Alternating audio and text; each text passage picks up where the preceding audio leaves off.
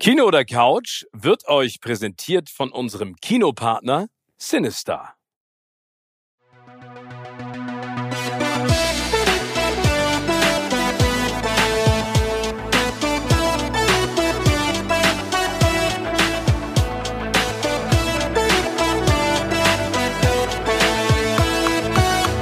In meinem Podcast Kino oder Couch treffe ich jede Woche prominente Menschen aus den unterschiedlichsten Bereichen. Egal ob aus dem Sport, Musik, Kino, Serien oder Entertainment Business. Und gemeinsam sprechen wir über spannende Filme, Serien und das Leben. Und es wird die alles entscheidende Frage gestellt, Kino oder Couch.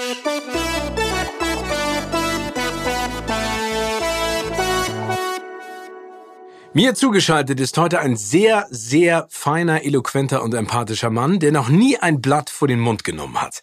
Wenn er auf der Bühne steht, dann ist das ein Bootcamp für die Lachmuskeln der ZuschauerInnen. Ohne ihn gäbe es kein Arschgeweih, erzählt Bono zu seinen Freunden und wenn er auf Tour geht, dann nur mit einer Selektion seiner edelsten Whiskys. Wir haben schon viele schöne Begegnungen gehabt und viel geplaudert. Umso mehr freue ich mich, dass wir heute wieder die Möglichkeit haben, uns ein bisschen abzudaten. Herzlich willkommen, Michael Mittermeier. Michael. Servus, hallo. Schön, dass mich du da auch bist. sehr. Ich freue mich sehr. Mein Lieber, welches ist der Film deines Lebens? Oder welchen Film magst du ganz besonders gerne von all denen, die du schon geschaut hast? Ja, viele, aber bei mir, also bei mir drängt sich immer Stirb langsam eins. Also Die Hard drängt sich immer rein, weil das war für mich so eine, ich werde mich ewig erinnern, weil ich wusste gar nichts. Ich habe das Plakat gesehen, dachte so, hm, ja, komm, Actionfilm. Bin damals mit meiner damaligen Freundin, sage so, du, der soll gut sein. Ja, habe ich gehört. Und der hat mich echt weggebeamt. Also irgendwie, keine Ahnung, hat mich Bruce Willis so abgeholt mit seinem Unterhemd und ähm, dass du danach auch noch sich ja selber gedacht hat, das könnte man vielleicht auch. Weißt du so? Aber es sieht dann anders aus, wenn Bruce Willis das trägt und man selber dann im Unterhemd vom Spiegel steht. Aber ich ja, finde, das stimmt, vor allem wenn es so versüfft ist am Schluss, ja. Ja, also ich finde, also ich meine, äh, äh, Detektiv McLean ist ja eigentlich äh, mittlerweile der Inbegriff des tollpatschigen Menschen, der äh, zur falschen Zeit am falschen Ort ist. Und der, was ich immer erinnere, wenn ich an Stirb langsam denke, ist äh, der Nakatomi Tower, den es ja dann auch wirklich in Los Angeles gibt und vor allen Dingen diese ganze Geschichte, das ist ja Ende der 80er Jahre, sag ich mal, war das so, finde ich, so ein Reboot des etwas anderen Helden, ne? Weil bis dahin kannte man ja eigentlich nur Sylvester Stallone aufgepumpt, Arnold aufgepumpt und dann kommt Bruce Willis so äh, versoffen und verraucht daher. Ich fand ihn auch großartig. Vor allen Dingen war ja Bruce Willis ja noch nicht so bekannt. Äh, klar, das Model und der Schnüffler, aber er Hast du die auch gesehen, als, die Serie? Ja, ich habe die geliebt. Ja, ich auch. Fand die auch super. Aber die war ja, er war nicht so ein Star wie die anderen. Und das Coole war, dass man eben nicht wusste, na, was passiert jetzt wirklich? Der hätte auch sterben können. Das war so einer der ersten Filme, wo man sich gedacht hat, es könnte auch sein, dass es nicht schafft, der Mann im Unterhemd. Und ähm, ja, es ist ja bis, ist ja bis heute, ist so lustig, weil meine, wir haben die Stirb langsam Filme mit meiner Tochter geguckt, letztes Jahr, da war sie 13, also beziehungsweise vor einem Jahr an Weihnachten, da war sie noch zwölf. Sind die ab zwölf? Ja. sind die? Nee, das ja, ist ab zwölf, so, soweit ich weiß. Ich glaube ja. Und, ähm, und sie hat irgendwann, das war heuer an Weihnachten. Nee, weißt du, das ist ab 18. Ab Nein, 18. die sind nicht ab 18. Also damals zumindest, als er ins Kino kam, war der ab 18. Ich glaube, jetzt Echt? ist er, ja, aber guck mal, der, wir gehen mit der Zeit. Das, das, was damals ab 18 war, ist jetzt ab 12. Also ja, das ist, ist tatsächlich so, weil du, du äh, guckst ja Filme zum Beispiel, ich glaube, die James Bond-Filme, die alten, ja. sind ab 16. Und wenn du die neuen siehst, die ja wirklich, also wo echt was abgeht, die sind ab 12. Ja, das stimmt. Also, aber, aber auf jeden Fall, nee, aber Entschuldige, eine schöne Frage. Was? Ja. Nee, aber ihr habt ihn geguckt mit eurer Tochter. Ja, wir haben den geguckt, die fand ich super. Und sie hat dann irgendwann, das war heuer an Weihnachten, wir haben so einen Weihnachtspodcast aufgenommen in unserem Synapsen Mikado. Und dann hat sie gefragt, ist denn Stirb langsam eigentlich ein Weihnachtsfilm? Und das ist wirklich eine gute Frage. Aber es ist ja für viele ein Weihnachtsfilm. Also wenn Sie also nach den liebsten ich gucke fast jede Weihnachten, also ja. Also ich meine, er spielt zur Weihnachtszeit. Ne? Es, es geht darum, dass ähm, John McClane ja im Prinzip ähm, seine seine Frau besuchen will in Los Angeles und dann in diese, sag ich mal, in diesen, wie nennt man das, Raubüberfall auf den Nakatomi Tower gerät und versucht dann sozusagen alle zu retten. Aber das, ich glaube, dass der und ich glaube auch der zweite ist das ja am Flughafen im Schnee, dass das immer noch äh, oder die beiden Filme immer noch zu den beliebtesten Weihnachtsfilmen überhaupt gehören. Also so kann man gut gucken an Weihnachten, wenn ich ehrlich bin. Das Aber ist so wie Tödliche Weihnachten, auch ein supergeiler ja. Weihnachtsfilm, der, ich sag mal jetzt aber nicht so wirklich spirituell ähm, nachdenklich ist. Nee, das stimmt, absolut. Aber weißt du, was mir auch sehr gut an Stipp langsam gefällt, an dem ersten, ist vor allen Dingen der Bösewicht. Ich finde, Alan Rickman hat eine so großartige Art und Weise, weil der ist so, der ist so süßlich bösartig, weißt du, was ich meine? Der, also den mag ich einfach total, also Hans Gruber, wie er das auch, wie er das erzählt und wie er dann mit den Leuten umgeht und äh, ich also ich finde ihn großartig. Ich finde ihn wirklich richtig cool. Muss ich mir mal das wieder angucken. War, das war das Coming Out von von von Alan Rickman als Bösewicht, weil das ähm, der äh, der hat mal den Sheriff von Nottingham gespielt in der Kevin ja. Costner Robin Hood Verfilmung, also schwierig, ne? Ähm, der Film, aber er ist eine Erhebung als Bösewicht. Aber by the way, weil du gesagt hast Hans Gruber, du weißt ja, in der deutschen Version von Stirb langsam 1 haben die den Namen, der heißt im Original Jack Gruber, äh, der heißt Hans Gruber im Original, weil er ja deutscher Abstammung ist. Genau. Aber in der deutschen Übersetzung wurde daraus Jack Gruber gemacht. Aber warum? Macht überhaupt weißt du warum? Nee. Weil das so, ähm, in Teil 3 kommt ja der Bruder von Jack. Genau. Und das ist ja gespielt von Jeremy Irons, auch so ein ehemaliger Stasi, whatever, Ostdeutschland. Und das, das Lustige war, ich habe den Film damals im Original gesehen in, in New York. Ich habe nur die Hälfte verstanden. Das Problem war, ich, weil du hast auch nicht verstanden, wenn die Deutsch gesprochen haben, war das ja so ein Fake-Deutsch. Ja, genau. Das waren die amerikanischen Schauspieler, dort River ist dort und hatte machen, und ich dachte, das sind nicht irgendwelche Polen, Tschechen, whatever, keine Ahnung. Und ähm, weil ich nicht wusste, dass Hans eigentlich ein Deutscher ist. Und die haben den umgeändert, damit halt nicht wieder mal so ein deutscher Bösewicht ist. Mal wieder. Obwohl ich finde, ja. die haben ja eigentlich eine schöne Tradition auch in den James Bond Filmen. Also ich finde, die Deutschen waren ja eigentlich immer die Bösesten. Also deswegen finde ich das auch gar nicht so schlimm. Aber ich finde, aber genau wie du es gesagt hast, wenn du es im Original siehst, dann Gäste Mar the Rebel ja, machen sonst dich tot. Es klingt vielleicht nicht so richtig cool, wenn Alan Rickman oder Jeremy Irons das sprechen, aber äh, ein, ein toller Film. Aber deine, also deine Tochter hat gefragt, ist es ein Weihnachtsfilm, aber, aber sie fand ihn gut. Also sie hat, sie, sie, sie kam damit auch klar, dass der mal ab 18 war. Ja, der ist ja nicht wirklich ab 18. Also wir können Nein. das jetzt googeln. Ich glaube, es ist, er ist offiziell immer noch ab 16, aber wenn du jetzt vergleichst mit aktuellen Filmen, die ab 12 sind, also ist der auf Augenhöhe. Und als sie 12 wurde, dachten wir uns, das geht. Und die kann das ab und die liebt den. Also die hat äh, die, die, wir haben die ersten vier gesehen. Den fünften haben wir dann geskippt. Ja, aber die, wollte ich dich gerade fragen, hast du die Folgen danach gesehen? Es gibt ja auch Gerüchte, dass es jetzt irgendwann bald nochmal einen Die Hard Film geben soll. Aber das ist genauso für mich wie ähm, Beverly Hills Cop 4, den sie auch andecken mit Eddie Murphy, wo ich dann immer sage, lasst doch die Filme von damals, die Filme von damals sein, ihr müsst jetzt nicht nochmal so, also Indiana Jones, finde ich, kannst du noch weiterziehen, auch wenn der vierte äh, kein richtiger Indiana Jones Film war, aber ich finde Die Hard, äh, ich finde auch, dass Bruce Willis in der Vergangenheit nicht mehr so die richtigen sag ich mal, Entscheidungen getroffen hat, was Rollen anging. Deswegen passt er da nicht mehr rein. Aber ich sag mal so, die letzten, ich habe ich, ich hab zwei Filme von dem gesehen. Also so, das sind ja wirklich direkt auf Video kommen Filme. Das ist relativ bitter, weil er ist ja eigentlich ein geiler Schauspieler. Ja. Und jetzt macht er so mittelmäßig bis schlechte Actionfilme, die also, weißt du, wo, wo normalerweise so, ja, so C-Ware spielt. Und ähm, das schade eigentlich. Finde ich auch. Ich verstehe es auch vor allen Dingen nicht, weil er, ich glaube nicht, dass er das nötig hat. Also finanziell, glaube ich, hat er es nicht nötig. Ähm, und ich glaube auch, dass, dass der braucht eine Herausforderung. Aber ne, Fortress und wie die alle heißen, ich, ich finde, es ist immer so derselbe, derselbe Style, den er da jetzt macht. Aber genauso wie du sagst. Also das ist ja eigentlich eher so Steven Seagal-Niveau mittlerweile. Leider. Ja, also wenn überhaupt. Wenn überhaupt. Weil Steven Seagal ist ja auf einer Metaebene, die man ja nicht erklären kann. Das ist, ähm, ich glaube, Steven Seagal könnte ich mit meiner Tochter gucken, weil wir zwei teilen, ähm, ich sag mal, eine Leidenschaft, ganz schlechte Filme, die, wo wir uns beide dann amüsieren können. Also wenn wir Godzilla vs. Kong gucken, das ist einfach großartig, weil, weil ja, irgendwie, ähm, ja, ich sag mal, auf eine, auf eine Bumsart, ja, aber das ist natürlich jetzt, ähm, ja, das ist gut, das ist schon wieder gehobener Trash. Aber äh, ja, ja, das ist halt Blockbuster, ne? Segal macht ja nur noch so, er trägt ja nur noch so kleine Sonnenbrillen und redet nicht mehr viel, weil er, glaube ich, auch nicht reden kann. Und dann vermöbelt er alle. Ich hoffe, diesen Podcast hört Steven Seagal niemals, weil dann kriege ich richtig auf die Schnauze. Ja, ja, ja, das ist dann halt Aber so. wenn Godzilla das hört, weißt du? Wie ich immer sage, die Godzilla-Filme sind ja so gemacht, dass auch Godzilla sie verstehen würde, wenn er sie denn anschaut. Ja, stimmt, damit er sie, ja, da hast du natürlich recht. Wie sieht's denn bei Serien aus mit dir, Michael?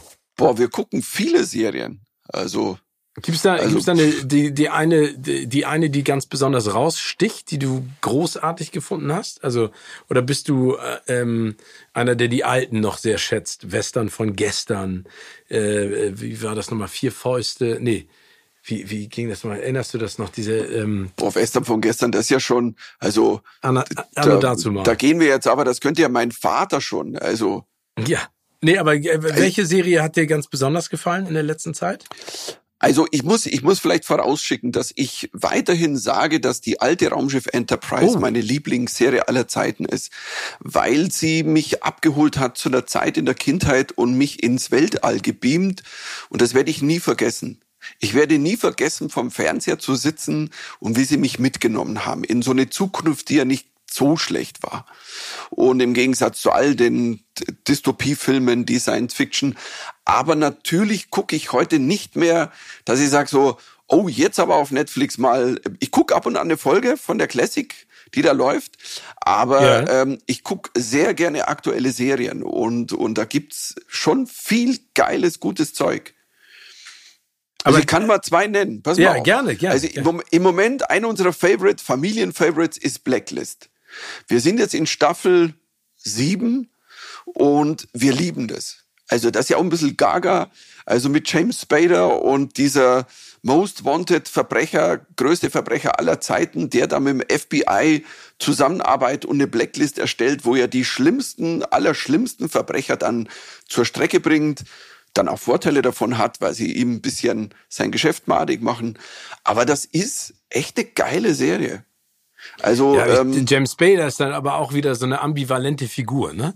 Der macht das ja auch, äh, wie du schon gesagt hast, du, den, den kann man finde ich auch aufgrund seiner Vergangenheit gar nicht richtig einschätzen, aber super. Bei dem ist halt Wahnsinn, bei dem findest du auch nur sympathisch, wenn der redet und erzählt, wie wieder tollen Wein trinkt oder eine Geschichte. Ich war damals auf den Malediven alleine ähm, und dann bin ich untergegangen und äh, bla bla bla. Und dann im nächsten Moment steht er da und er schießt jemand einfach so und dann so, könnt ihr mal aufräumen? Und ähm, ey, und das, die ganzen Characters, die da auftauchen, das ist, also ich find's sehr unterhaltsam ich kenne einige, die sagen, ja, ab einer gewissen Staffel ist dann wurscht. Finde ich gar nicht. Ich finde, das macht Spaß. Und was die zum Beispiel echt geil machen, ist, dass in jeder Folge sie irgendwie ein Lied reinstellen, irgendeinen geilen Song und zu dem Song dann Bilder laufen. Gut, das machen viele, viele Filme oder Filme, viele Serien, aber ähm, das können die schon ziemlich, ziemlich geil auf sehr hohem Niveau, finde ich auch vom Schnitt und ja. vom Bild her sieht richtig cool aus. Aber ich würde gerne einmal ganz kurz zurückspringen, weil du es eben gerade gesagt hast, dass du die, die ursprünglichen Raumschiff Enterprise ähm, äh, Serie, dass das sozusagen dein All-Time Favorite ist. Weil, äh, also, weil die, also ich finde es ja ganz spannend, weil ich finde William Shatner cool, ich finde Leonard Nimoy cool, ich, ich fand, äh, ähm, ich fand einige von den Geschichten auch super. Mich hat das aber nie so gecatcht? Warum hat es dich so gecatcht? Ich glaube, ich habe zum richtigen Zeitpunkt, als ich jung genug war, äh, das gesehen und wie gesagt, es hat mich gecatcht, weil weißt du, ich habe nicht die schlechten Tricks gesehen, ich habe nicht gesehen, ob Schauspielern die immer gut, ist die Handlung, sondern ich habe den Spirit, der Spirit dieser Serie ist geil. Gene Roddenberry, der das Ganze erfunden hat, mhm. ich habe über den mal, der hat ein ganz, ganz tolles Buch auch geschrieben, Making of Star Trek, ähm, und der hatte eine Vision und diese Vision hat sich mir übertragen.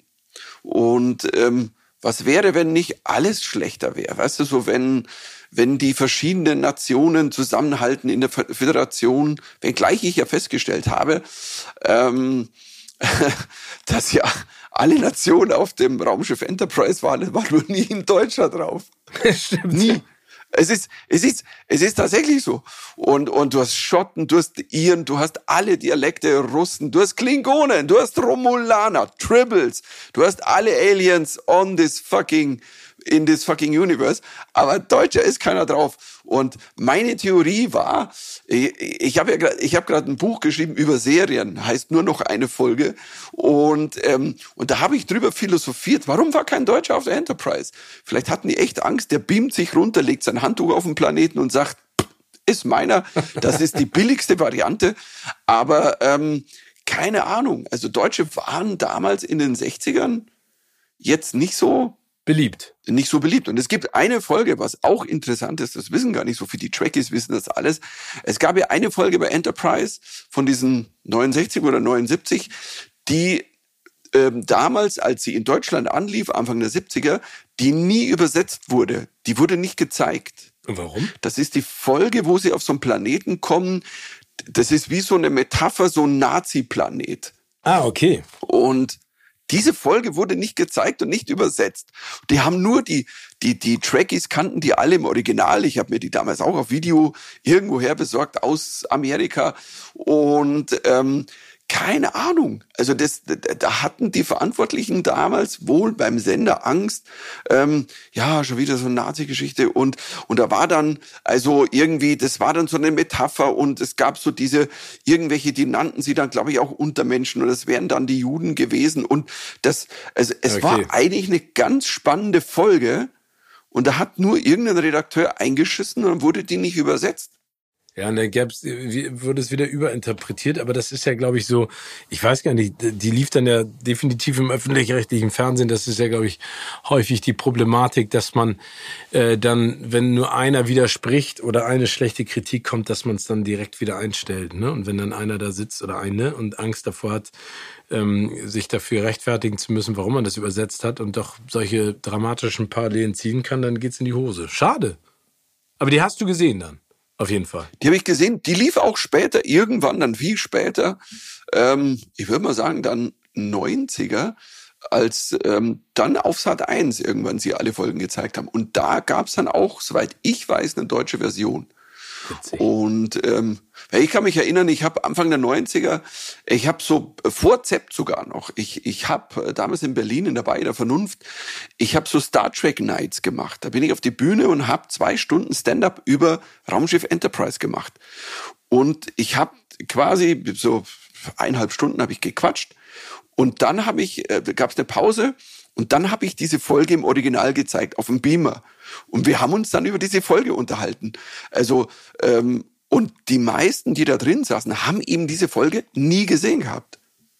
Und wie und war die war, Resonanz? Ähm, also war da, war da, war, gab es da Verständnis dafür, dass es damals ähm, nicht gezeigt wurde? Oder was war, äh, oder haben die Leute gesagt, absurd? Es war mehr absurd. Ich habe natürlich mein mein Business war natürlich nicht, das jetzt ganz schwer zu machen, sondern das ist eine gute Folge. Da gibt's dann auch so ein ganz wunderbares Spock und und und und Kirk müssen aus dem Gefängnis ausbrechen und wer macht die Räuberleiter? Es gibt so eine Szene, die und es ist es ist zum Teil köstlich ähm, und ähm, mein mein Business war mehr natürlich das Amüsement und ähm, aber es war natürlich was. Es hatte was Tolles, dass du was zeigen kannst, was die Leute nicht gesehen haben. Ja, okay. Und ich habe damals, ich muss eins dazu sagen, ich habe einer meiner Erweckungssätze aller 35 Jahre Tour, die ich hinter mir habe. Ähm, es kam ein älterer Herr, damals wahrscheinlich heute mein Alter, keine Ahnung, aber ich würde jetzt mal sagen, der war ja, der war Anfang der 60er, ähm, Anfang 60 irgendwie so, der kam zu mir nach der Vorstellung, ähm, nach dieser Star Trek Night und der meinte zu mir, Herr Mittermeier, äh, ich habe diese Serie, über die Sie heute Abend gesprochen haben, nie gesehen, aber ich finde das so lustig, wie Sie darüber reden. Ich schaue mir das jetzt an. Und, das ist ja das größte und, Kompliment eigentlich, was man kriegen kann, oder? Das war das größte Kompliment und für mich war das so ein Booster, dass ich mir dachte, es kommt darauf an, wie du was erzählst, nicht was du erzählst, weil ähm, zu der Zeit, als ich ZEP gemacht habe, haben mir eher Leute abgeraten. Geh nicht auf die Bühne, sprich über Fernsehen, wenn die Leute die Serie nicht kennen, die Werbung nicht kennen.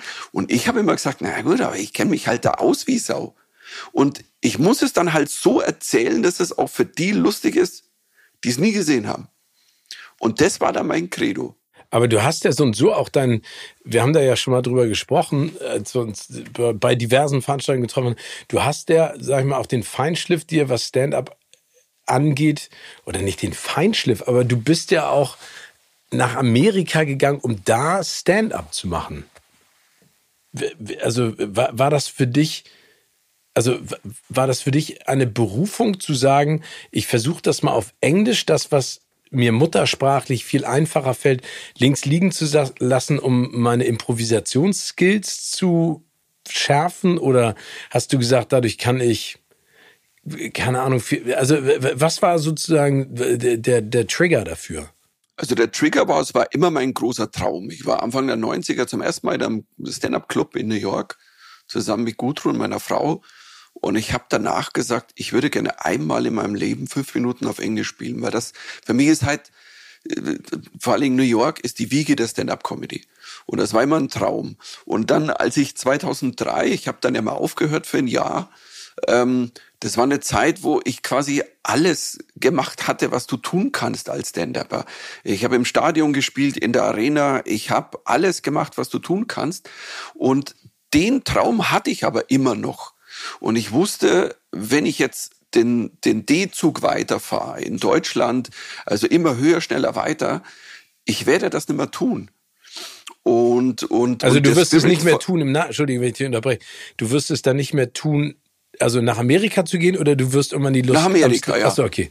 Das, weil du halt irgendwann, glaube ich, was, also das war mein Gedanke, irgendwie dachte ich, irgend, äh, du musst deine Träume, wenn du einen hast, du musst es irgendwann angehen. Und ich, es, es war ein bisschen diffus, also ich wusste, ich gehe nach New York, ich will da mal leben, ich habe ja ein halbes Jahr dann da gewohnt, ähm, wusste, hatte keinen Plan, habe auch niemand vorher angerufen und habe mich dann einfach reingewuselt in die Clubs, bin Open Mics gegangen und ähm, ja, das war großartig. Also ich bin, ähm, ja, ich hab's, äh, das war für mich wie so ein, ja, weißt du, wenn du in, wenn du mit einer anderen Sprache auf die Bühne gehst, das ist wie wenn du einen, einen Maler eine Farbe gibst, mit der er noch nie gemalt hat. Mhm. Du kommst plötzlich an mit Mauve, Schwarz, Orange, Gelb. Und er sagt, boah, geil, mit der Farbe habe ich noch nie gemalt. Und jetzt gehst du auf eine Leinwand und sagst, ah, fuck, das ist. Und ähm, ja, und die Challenge. Und dann war auch der Satz, der gute alte Satz, die Last Frontier. Also bei, bei Enterprise, beim Vorspann. To go where no man has gone before. Also ich gehe gern dahin, wo vorher noch nie einer war. Und das habe ich ja in vielen Dingen gemacht. Also ich sag mal in der Stand-up oder in meiner Kunst. Ähm, ich gehe gern Pfade, wo keine Fußspuren sind. Und da gab es keine, weil es gab noch keinen Deutschen, der gesagt hat, ich gehe jetzt ins Ausland und spiele da. Keiner vor mir. Wie war das denn? Also wie, wie, wie bist du, also hast du denn kokettiert damit, dass du Deutscher bist, logisch, oder nicht? Oder war das im Prinzip egal in der Comedy? Du, das war eine wüste Mischung. Es war natürlich klar, dass, dass man auf die Bühne geht und äh, äh ich meine, man hat es an meinem Akzent gehört. Mein Englisch ist nicht wirklich gut. Also ich kokettiere nicht, sondern mein Englisch ist okay. Das war damals also okay-ish. Und man hört natürlich sofort den Akzent, man hört den auch sogar mein Bayerisch wahrscheinlich. Hm. Und ähm, und da natürlich noch nie ein Deutscher bei denen auf im Club war, war es ja auch eine Chance, da hochzugehen und denen zu zeigen, hey, wir Deutschen können auch lustig sein, weil das Klischee war immer, äh, Germans are not funny. Und ähm, und ich erinnere mich, also mein erster Satz, den ich geschrieben habe, und das war mein mein erster Satz auf einer Bühne in Amerika. Ähm, äh, auf Englisch war das, you, you, all of you heard a lot of Nazi jokes in your life, but why listen to bad cover versions when you can have an original?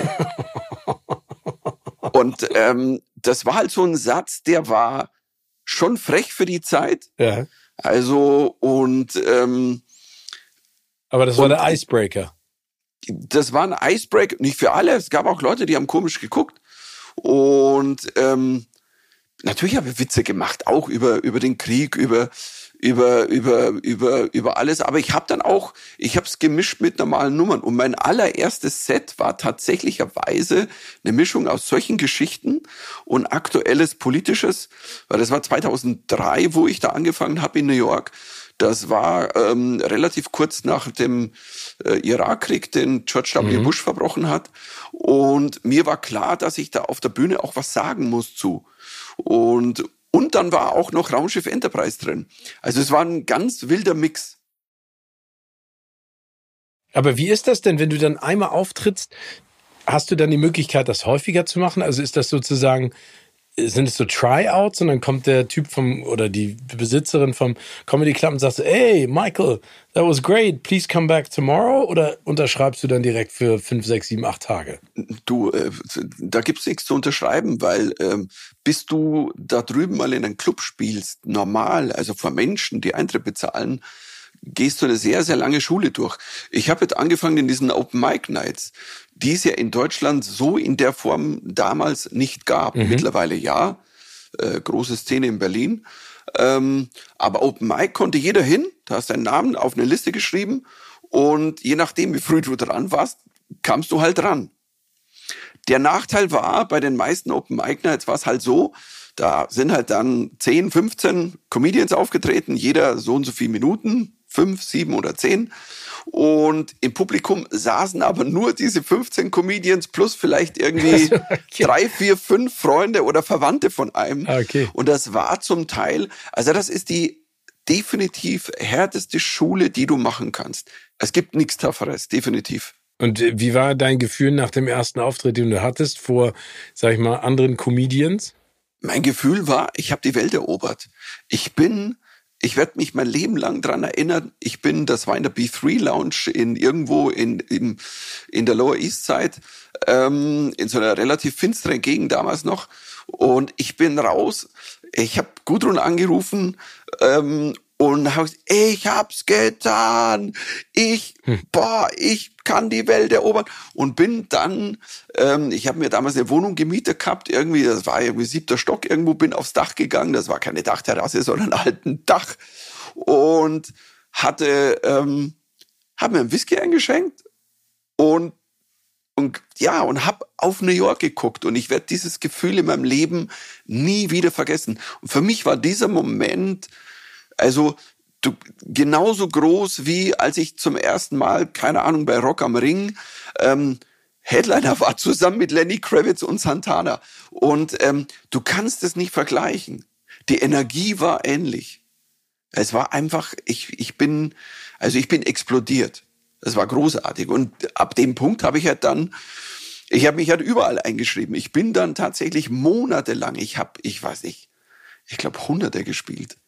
Und irgendwann hat es angefangen tatsächlich, und da war ich ganz stolz, dann haben mich die ersten gebucht. Also mich haben dann Comedians empfohlen in einem Club und die haben gesagt, hey, melde dich bei dem, sag einen schönen Gruß von mir. Und dann durfte ich auch in Clubs spielen, die, äh, wo normales Publikum drin saß.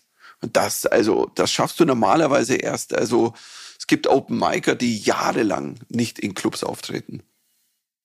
Das ist habe dann auch Handzettel verteilen müssen. Also wenn ich dann in den Club aufgetreten bin, habe ich dann musste ich Handzettel verteilen, so am Times Square, um Werbung zu machen. Und dann habe ich sieben Minuten bekommen, um aufzutreten. Sieben Minuten. Ja, es war die Welt. Sieben Minuten war die Welt damals. Es ist großartig. Ja, das glaube ich. Ich meine, und danach, also bist du ja auch beseelt wieder zurückgekommen. Hast du gemerkt, dass sich deine Comedy dadurch verändert hat? Durch das, was du da auch miterlebt hast? Oder warst du froh, wieder sozusagen in dein, in dein altes Gefilde wieder einzutauchen? Also ich war froh, wieder in meiner Sprache auf die Bühne zu gehen, weil da viel raus musste. Aber New York hat mich schon sehr gebrandet. Also ähm, ich meine, das Programm, das dann danach kam, war ja Paranoid und Paranoid war, ähm, das war ziemlich tough. Es war eigentlich ein sehr finsteres Programm, also von den Themen her ähm, sehr politisch. Also es ging über alles, ja. Folter, Politik, ähm, Drogen nehmen, meine guten alten Kakerlaken, meine mexikanischen, also äh, Freunde, die ich da, also ähm, ich sag mal, bei meinen Experimenten in New York kennengelernt habe, ähm, ich habe halt meine Erfahrungen mitgenommen. Und, und als ich angefangen habe, irgendwann in dieser Wohnung mal mit Kakerlaken zu sprechen, war das klar, okay, dann erzähl das auf der Bühne. Und ähm, das, ich weiß so damals, ich habe das damals auch auf der Bühne, also in New York erzählt, das, das war für die, keine Ahnung, da steht ein Deutscher, der spricht darüber, dass er in seiner Wohnung mexikanische Kakerlaken sieht und mit denen spricht. Ja. What the fuck? Wo befindet sich der Typ gerade? Was also, für ein also, Trip ähm, ist er? Ja, kaufe nie Mushrooms von einem Typen auf Avenue A. Ähm, so, das es war auch ein großer Gag, als ich das erzählt habe auf der Bühne damals. Also, weil alle wussten, wovon ich sprach. Ach, sehr schön. Ähm, komm, springen wir noch einmal ganz kurz zurück, Michael. Bist du denn, ähm, nach dem, was du auch erzählt hast, bist du eher Team Kino oder Team Couch? Also gehst du gerne ins Kino? Boah, ich gehe super gerne ins Kino. Ähm, ich sag mal, die letzten zwei Jahre haben uns ja auch das, die Couch gelehrt, dass auch die Couch Premieren Kino sein kann. Also eben Filme wie Godzilla vs. Kong, das haben wir voll zelebriert. Also war hey, roter Teppich vorm Sofa und, und wir saßen da, vor allem meine Tochter und ich, ähm, und haben gewartet auf die Premiere. Aber Kino, wir waren vor, wir waren, also was war der letzte Film jetzt? Spider-Man. Du musst die großen Filme schon im Kino sehen. Finde ich auch. Es ist einfach, also mein Dune zum Beispiel, Dune war Wahnsinn. Mhm. Ich schaue mir den gerne mal an. Ich, meine, ich habe einen geilen Screen. Ich habe keine Ahnung, wie viel Zoll der hat. Also viel Zoll. Ich nenne es mal sehr viel Zoll. also größer als mein erstes Auto.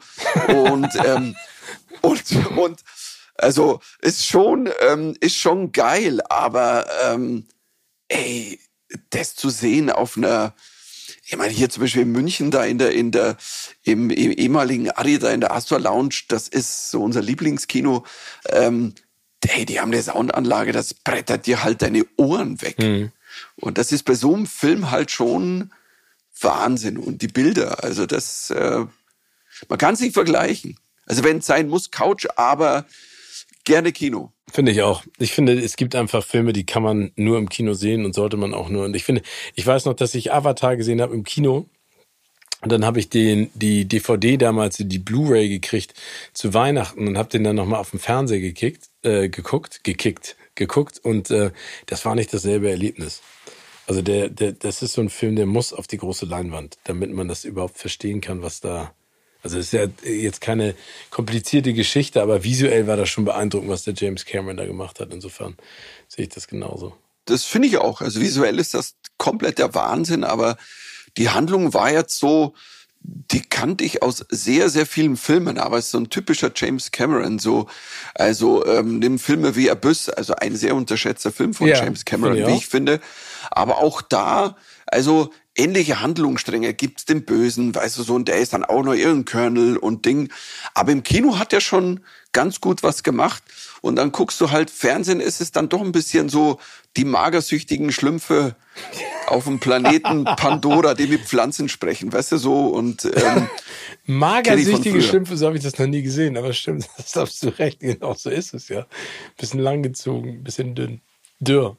Ähm, aber wir freuen uns, also zum Beispiel meine Tochter hat äh, Avatar, die, die war total begeistert. Die hat den geguckt und die war, also trotz, also jetzt nur daheim, also die war echt, die war echt geflasht und die wartet schon seit sehr langer Zeit, also seit letztes Jahr, auf ähm, Teil 2. Der kommt ja im heuer. Dezember. Genau. Im Dezember. Wenn ja. alles gut geht. Unter Wasser wird dann äh, Avatar äh, äh, zu sehen sein. Ich bin also wirklich gespannt, äh, was er da für, für, sag ich mal, den nächsten Schritt gemacht hat. Aber äh, es gibt, er hat jetzt auch Kate Winslet mit ins Boot geholt.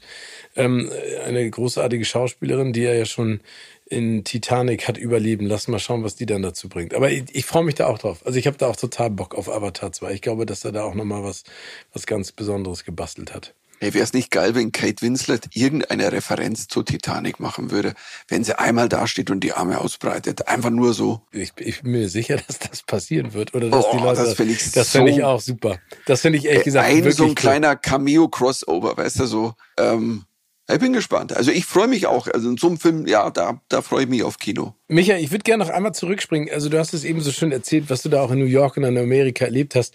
Ähm, ich habe es ja auch eingangs bei der Vorstellung gesagt. Bono ist ja ein, ein Mensch, ich weiß nicht, wie gut ihr und wie viel ihr in Kontakt seid, aber der ja, ähm, mit dem du auf jeden Fall wichtige Begegnungen in deiner Karriere gehabt hast. Du hast es äh, schon mehrmals erzählt, aber es gibt ja so drei Meilensteine, würde ich mal sagen. Das war Ende der 80er, 87. Dann war das ja nochmal, glaube ich, in Berlin Anfang der 2000er auf der Waldbühne. Ähm, und dann ja auch nochmal jetzt knapp zehn Jahre her bei einem Auftritt in London. Äh, erzähl mir, wenn du magst, kurz nochmal, was da 1987 passiert ist. Habe ich ja noch nie erzählt. Nee, das ist ja also jetzt voll exklusiv. Also ich, ich versuche es kurz zu machen. Ja.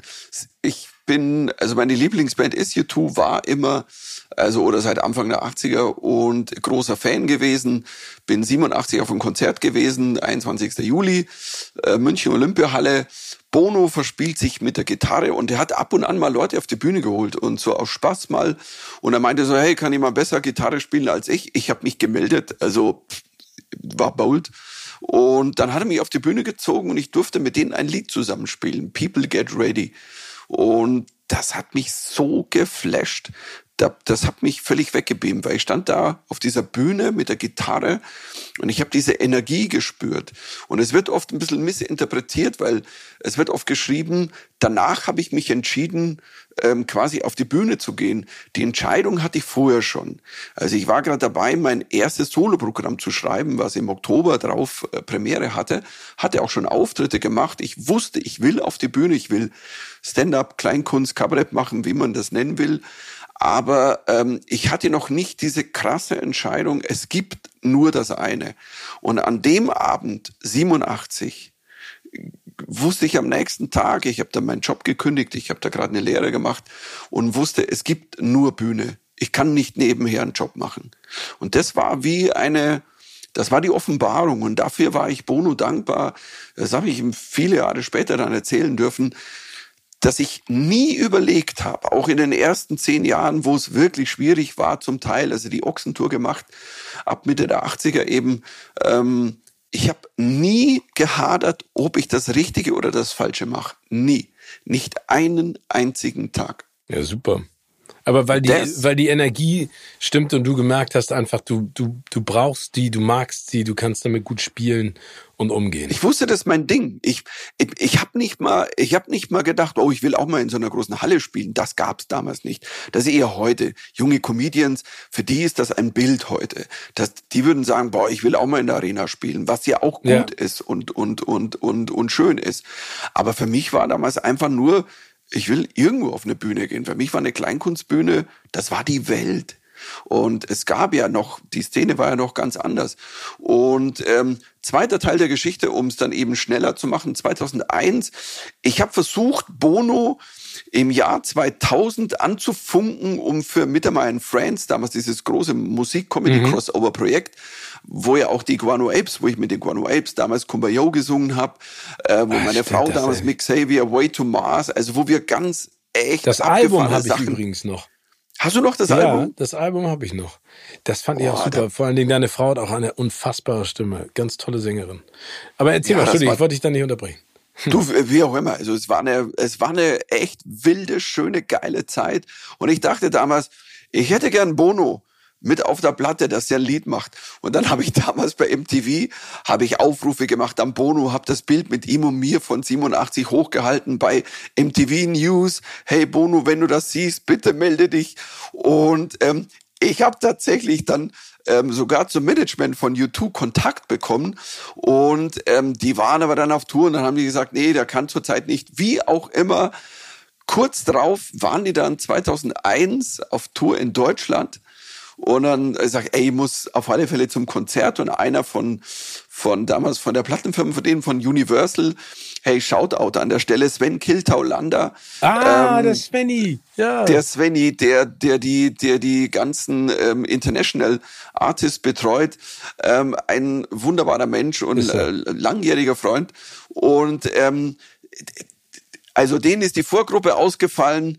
Ich saß im Taxi mit Gudrun zum Konzert ich werde angerufen und Sven fragt mich, du willst du denn Support machen für U2? Und ich so, was, wie, wann? Ähm, in circa 90 Minuten. Und ich so, äh, was, wo bist du denn gerade? Ich bin im Taxi. Ja, dann bist du ja bald da. Ich sag, ja, keine Ahnung, Viertelstunde, 20 Minuten.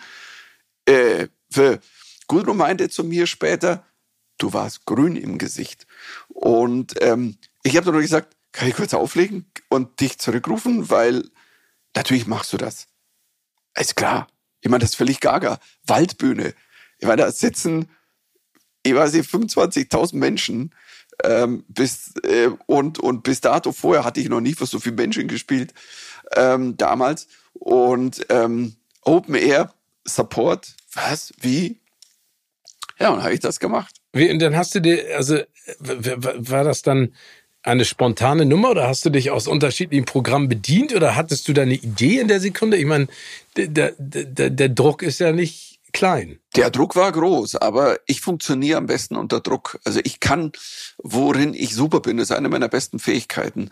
Ähm, ich hatte, meine Hose hat gerochen, ich hatte Schiss, aber ich wusste, wenn ich's mache, dann mache ich's geil. Und dann habe ich mich hingehockt, habe sofort Notizen gemacht, was könnte funktionieren, was konnte funktionieren einem Publikum, das musikaffin ist, ähm, bisschen, bisschen Impro machen, was, wie kannst du die Leute abholen?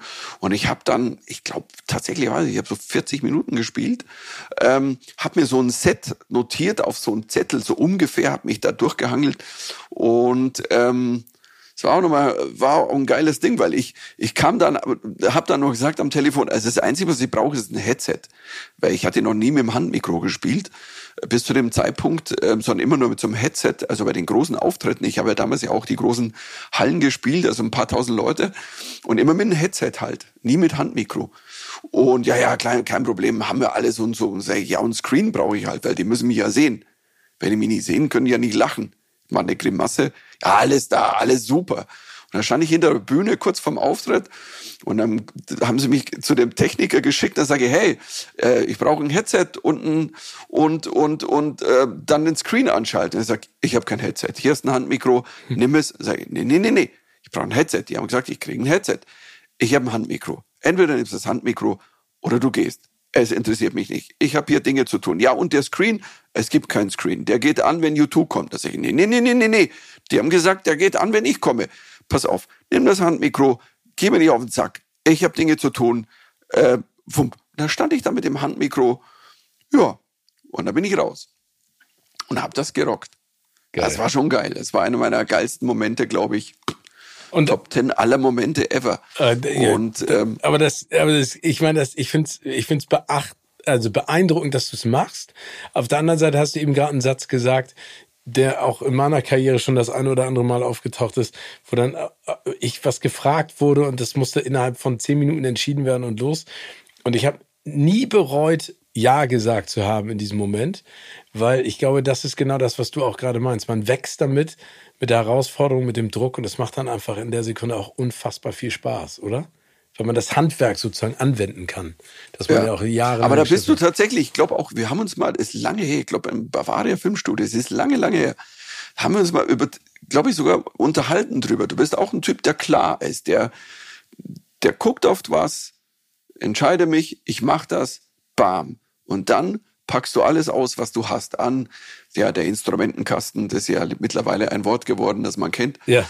Ähm, aber eben Handwerk, dass man mit dem, was man hat, dann rausgeht und sagt, und jetzt gibt's auch kein, ja, hm, ist ja nicht so toll, weil, sondern dann machst du es so geil wie geht. Genau. Und ähm, ja, es war Wahnsinn. Also ich mein, und, und das Coole war, dass der, der Manager damals, Paul McGuinness, von, von U2, das hat er mir dann später erzählt, der hat die Jungs von der Band Backstage ähm, quasi dann äh, aus, dem, aus dem Zelt geholt. Ich sag, hey, ihr müsst, euch das, ihr müsst euch das anhören. Der steht auf der Bühne und die Leute toben, die lachen. Weil die hatten den gefragt, der Manager, hey, wir haben einen Comedian, weil die Vorband ist ausgefallen, weil es geregnet hat und die Backline von denen war nass und deswegen konnten die Sohne Mannheims nicht spielen. Und, ähm, und dann gab es keinen Ersatz und dann haben sie gesagt, ja, wir haben da einen Comedian. Er so, a fucking comedian? You're kidding? A fucking comedian? Und dann meinte er, gut, interessiert mich nicht, nehmt den Comedian, wir brauchen irgendwas, scheiß drauf, dann, pff, Gott, den werden sie killen, alles gut, aber wir hatten einen Support-Vertrag erfüllt. Und dann hat der sich das von der Seite hinten so angeguckt und war so, what the fuck is happening? Aber geil. Und die waren halt alle völlig weg, weil es funktioniert hat. Ja, das ist und, super. Ähm, insofern war das der Anfang und da haben wir dann, äh, wir sind dann haben dann später im Hotel eine lange Nacht gehabt und viel mit Bono gequatscht. Gudrun war auch mit dabei. Das war und ähm, wir haben dann ein paar Jahre später dann bei einem Echo, da haben wir dann mal eine sehr, sehr lange Whisky-Nacht gehabt. Und da, ich glaube, da konnte man sagen, jetzt, jetzt ist es eine Freundschaft. Leider sieht man sich nicht oft, aber die paar Male, die, ähm, die, wir, die wir uns dann sehen oder gesehen haben, die waren dann, die sind ganz toll, weil es ist ein toller Mensch, ist ein, also ein guter Freund, den ich leider nicht oft sehen kann. Und ähm, aber ich habe mir damals, als ich mein erstes Soloprogramm Premiere gemacht habe, das hast du vorher erzählt, ja in New York. Jetzt schließe ich den Kreis ja. zu dieser Geschichte. Das war 2015, habe ich mein erstes Solo-Debüt gemacht in New York. Ähm, so ähm, kleines Theater und in ähm, in der Bowery und ähm, und dann stand hinter der Bühne ein Whisky, ein irischer Whisky. Und dann war da so ein Zettel und so, ähm, for the King of the Hill, B. Und ich habe jetzt gedacht, so, keine Ahnung und so. Und dann meinte, kam irgendwann die, die, äh, die Veranstalterin kam rein und sagt, das ist, äh, das haben die Leute von Bono geschickt. Sag ich, ja, ist schon klar, die haben die Leute von Bono geschickt. Hm. Sag ich, nee, nee, nee. Ich so, okay, tatsächlich. Hat mir dann zur Premiere eine Flasche irischen Whisky geschickt, weil er wusste, also äh, wir teilen die Leidenschaft für guten Whisky. Und ähm, das war dann auch ein toller Moment. Hat er dich denn da auch gesehen, wie du auf Englisch gespielt hast? Oder war das sozusagen nur ein Welcome, ähm, äh, viel Glück Geschenk? Ah, oh, ich glaube, er hat verwechselt. Du hast vorher London gesagt. Er hat mich gesehen in, pass auf, das, und zwar, das war Jahre davor, in London. Ähm, lustigerweise, wir haben uns irgendwie boah, das muss 2012, 2013 gewesen sein. Wir hatten uns in Deutschland getroffen, da ging es um so eine politische ähm, ähm, Geschichte für die Organisation One, wo ich äh, so politische Aktionen mitmache auch. Die hat Bono mitgegründet. Und, ähm, und dann meinte ich, hey, bin nächste Woche in London. Hast du Bock vorbeizukommen? Und er so, boah, keine Ahnung, weiß ich, wo ich im Lande bin. Und ich schau mal. Und dann irgendwie zwei Tage vor, vor irgendwie am Donnerstag war plötzlich so, ähm, wir würden gern kommen. So hat mir seine Assistentin habe ich angeschrieben und ich so, okay. Und dann, ja, ich nehme ein paar Kumpels mit. Okay. Und dann waren die da und das war, ähm, das war wirklich total abgefahren, weil ein, ein, ein Freund von mir aus Österreich, der, der Michael Nirvarani, ein, einer der lustigsten Kabarettisten, den ich kenne, ähm, der kam an dem Abend auch und dann sage ich, du, ähm, erschrickt nicht, der Bono kommt auch. Und er so, ja, ja, freilich, der Bono kommt, logisch, wer kommt sonst noch? Led Zeppelin. Sag ich, nein, nein, der Bono, mich, der kommt. Und ähm, es war wirklich großartig. Und die, die waren alle ganz aufgeregt von dem, es war ein kleines Theater da im Soho Theater, das ist so, gehen im, im Keller unten, gehen, was gehen allein 100 Leute, 110 Leute, ähm, und, oder 120, whatever. Und äh, wie gesagt, ja, übrigens, die kommen zu fünft und ähm, ihr müsst euch nicht kümmern, alles gut. Die kommen wie normale Gäste, da gibt's kein, das ist das Tolle an ihm. Da ist kein Bohai. Da kommt keine Posse mit 20 Leuten, da kommen nicht fünf Bodyguards. Da ist, ähm, die kommen einfach. Da ist einer mit dabei, der weiß, wenn was passieren würde, wie er damit umgeht. Ähm, das ist auch ein alter Kumpel von Bono seit Jugendtagen und ähm, ja, und dann war er halt da und ähm, und da konnte ich immer was zurückgeben. Alle YouTube-Konzerte, die ich gesehen habe und war auch ein geiler Auftritt. Ähm, es war, was habe ich da gespielt? Das war meine German und Safari Show, glaube ich, oder war es die Blackout Show? Ich weiß es gar nicht mehr. Und ähm, und dann ging er, er hat gar nicht gewartet, dass er der Schlussapplaus war und dann ist er über die Bühne, er ist aufgestanden, über die Bühne nach hinten gegangen, Backstage. Ich denke, ein paar Leute haben geguckt so, hä? Ist das? Nee. ja. Nee, ist er nicht.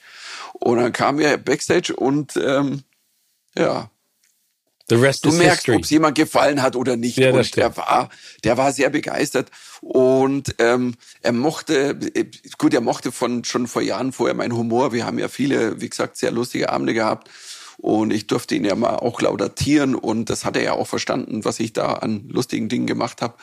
Und ähm, das war, ja, das sind so Momente im Leben, die kannst du, würde sagen, die kannst du nicht kaufen. Das ist einfach, die hast du für ewig drin in deinem System. Das ist ja auch was, äh, ich meine, das ist der, der absolute Wahnsinn. Was ich so toll finde, Michael, und das ähm, schätze ich so an dir, ich habe es auch gesagt, äh, ich finde, du bist ein so unfassbar empathischer und vor allen Dingen eloquenter, smarter Typ. Wenn man sich jetzt die Art und Weise deiner Stand-ups anguckt und vor allen Dingen deiner Programme, merkt man einfach, wie, wie emotional wichtig dir auch Themen sind, die du dann anprangerst. Du bist ja sehr klar auch in dem, was du sagst. Hast du das Gefühl, dass sich die Comedy-Szene also ich habe manchmal das Gefühl, dass es irgendwie jetzt salonfähig geworden ist, Menschen fertig zu machen und das dann zu nutzen, um, ähm, äh, um Lacher zu bringen.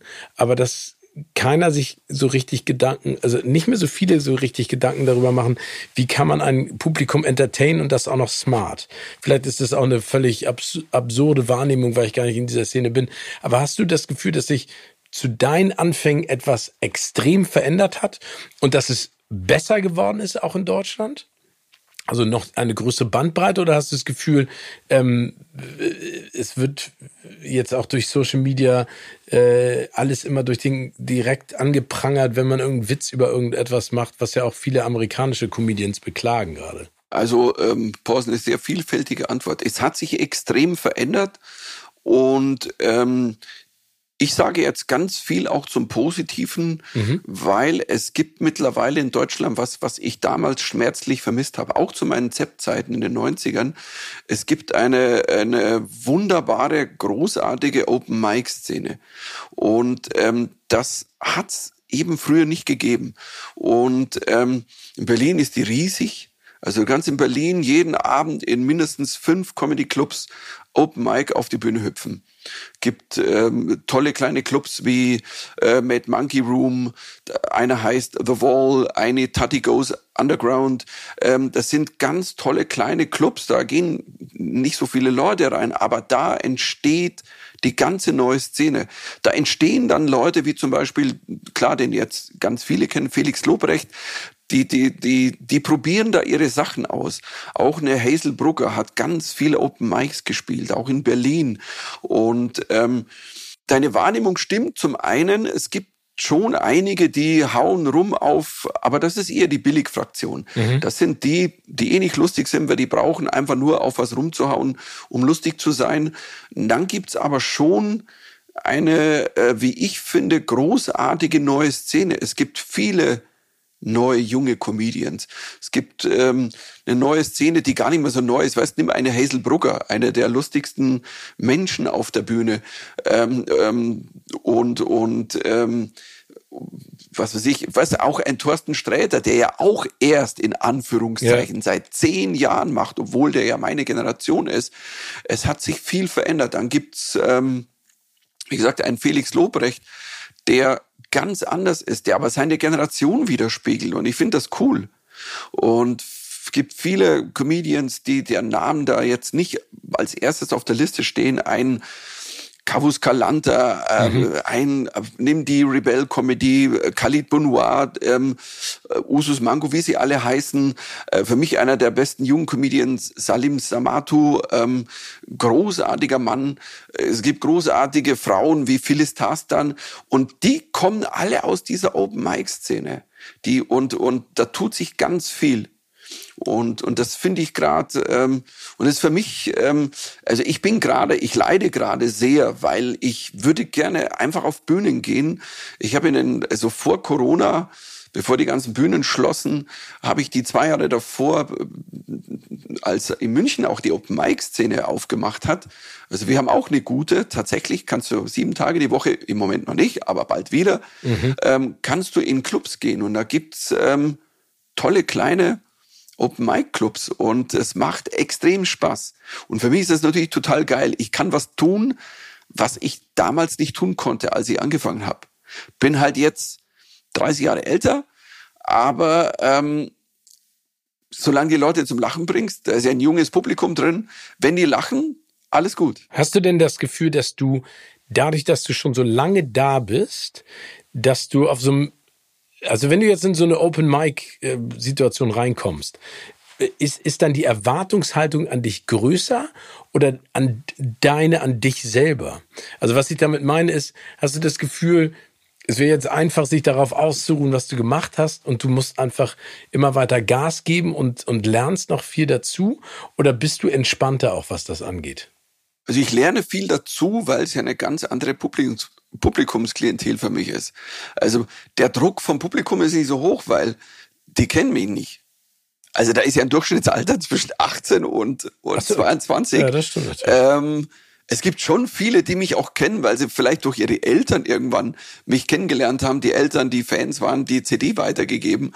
Aber es kennen mich viele auch nicht. Es eher, ähm, ich sag mal natürlich, ich habe schon, glaube ich, einen Druck, ähm, weil die jüngeren Kollegen, die meisten mich kennen und schätzen. Das höre ich sehr viel. Also auch von den ganz jungen, von den Comedians, die Anfang 20 sind, die sagen, hey, du bist einer derjenigen, ähm, weswegen ich angefangen habe, Comedy zu machen. Weil die schon in der zweiten, oft dritten Generation, da wurde von den Eltern die CD oder die DVD weitergegeben und die haben ZEP gesehen und sagt, wow, fuck, Stand-up geht auf Deutsch. Und, ähm, und da ist es schon so, da willst du schon auch lustig sein dann auf der Bühne. Aber ähm, was ich toll finde, ist, das ist so eine gute Community. Und es gibt so Leute, weißt du, so, ähm, die du dann wirklich oft triffst. Ich weiß, ich habe einen, ähm, einer, der, der hat bei mir den Support gemacht, als ich meine Mittermeier-Sendung gemacht habe vor zwei, drei Jahren, ein paar Folgen. Äh, Passun Aschant, ein wunderbarer Stand-up-Comedian, auch aus den Open Mics. Der hat auch, der, ähm, die heißt, was ist, Comedy am Cotti, der, der, der hat zwei, zwei Open Mics, die er macht und, und ähm, das ist halt schön, wenn du da hinkommst und Leute triffst, die du dann kennst und magst und du begegnest auch den Leuten immer wieder. Also du bist dann da und dann siehst du, Ah, Till Reiners probiert aus. Till Reiners übrigens auch einer, den ich sehr schätze, den ich ganz großartig finde, der beides bespielen kann. Der kann in der Heute-Show politisch sein, in der Anstalt, und der kann aber auch in der Open Mic oder als Stand-Upper auf einer Stand-Up-Bühne puren Stand-Up ähm, die Leute bedienen. Und ähm, da vermischt sich viel. Und das finde ich großartig. Ich bin mal gespannt, wo das alles noch hinführt. Aber hast du denn, also weil es gibt, es gibt ein paar Interviews mit Kevin Hart oder Jerry Seinfeld oder sowas, die sagen, ähm, Comedy ist ja auch ein, ein, ein Tool dafür, sag ich mal, auf bestimmte Dinge aufmerksam zu machen. Und da muss man es einfach auch überdramatisieren oder überspitzen. Und hat das, und, und Kevin Hart vor allen Dingen hat auch gesagt, dass durch die, ähm, durch die sozialen Medien so viele Dinge direkt aus dem Kontext rausgerissen werden und dann zerrissen werden, weil irgendwie jemand sich darüber echauffiert. Ist das etwas, was in deinem Kopf auch eine Rolle spielt oder ist dir das im Prinzip eigentlich völlig egal, weil du sagst, das, was ich auf der Bühne mache, hat nichts damit zu tun, was andere Leute sich dann da rausziehen? Also egal ganz ist es nicht, weil es da ist als Thema, Mhm. Ähm, mir ist es egal, wenn ich schreibe oder wenn ich auf die Bühne gehe, weil ich das mache, was rauskommt. Und ich glaube, ich habe schon ein ganz gutes Korrektiv, ähm, dass ich nicht auf die Bühne gehe und einfach nur beleidigend bin. Es gibt sicher Nummern, also wenn ich alte Nummern sehe, selbst in Zept oder äh, Back to Life, whatever, lange her, die könntest du so nicht mehr spielen. Also da würde, die, würde ich einen Shitstorm bekommen. Aber sie haben in die Zeit gepasst. Und jede Zeit hat seine Sprache. Und weißt du, wir sind damals, also in den 90ern, ey, was wurden wir gekreuzigt vom Feuilleton? Die sagen auf der Bühne fuck. Also, und das, das, das, da war ich so die erste Generation. Das war wie, also, das war wie, das können die doch nicht machen. Die können nicht auf der Bühne fuck sagen und ficken. Was, was waren die denn? Und wir so, na gut, aber das ist unsere Sprache. Und heute ist halt eine andere Sprache auf der Bühne und das ist auch gut so. Und ähm, das merke ich ja, wenn ich mit meiner Tochter, wenn wir mal wieder so, wenn wir so ein Battle machen, gegenseitig, die roastet mich sehr gerne, vor allem bei unserem Podcast, ähm, ich verstehe die Worte oft gar nicht mehr. und das ist aber geil, weil die müssen ihre Sprache haben. Und natürlich ist es dann wieder cool, wenn ja, wenn der alte Papa dann nicht weiß, was heißt denn cringe? Er sagt, ja, das ist doch der, der an Weihnachten, der grüne, nein, Papa. Weißt du, und flexen bedeutet auch nicht, was mein Opa immer gemacht hat in der, also äh, in der Werkstatt. Und das sind, das sind dann eigentlich, das sind sehr lustige Momente.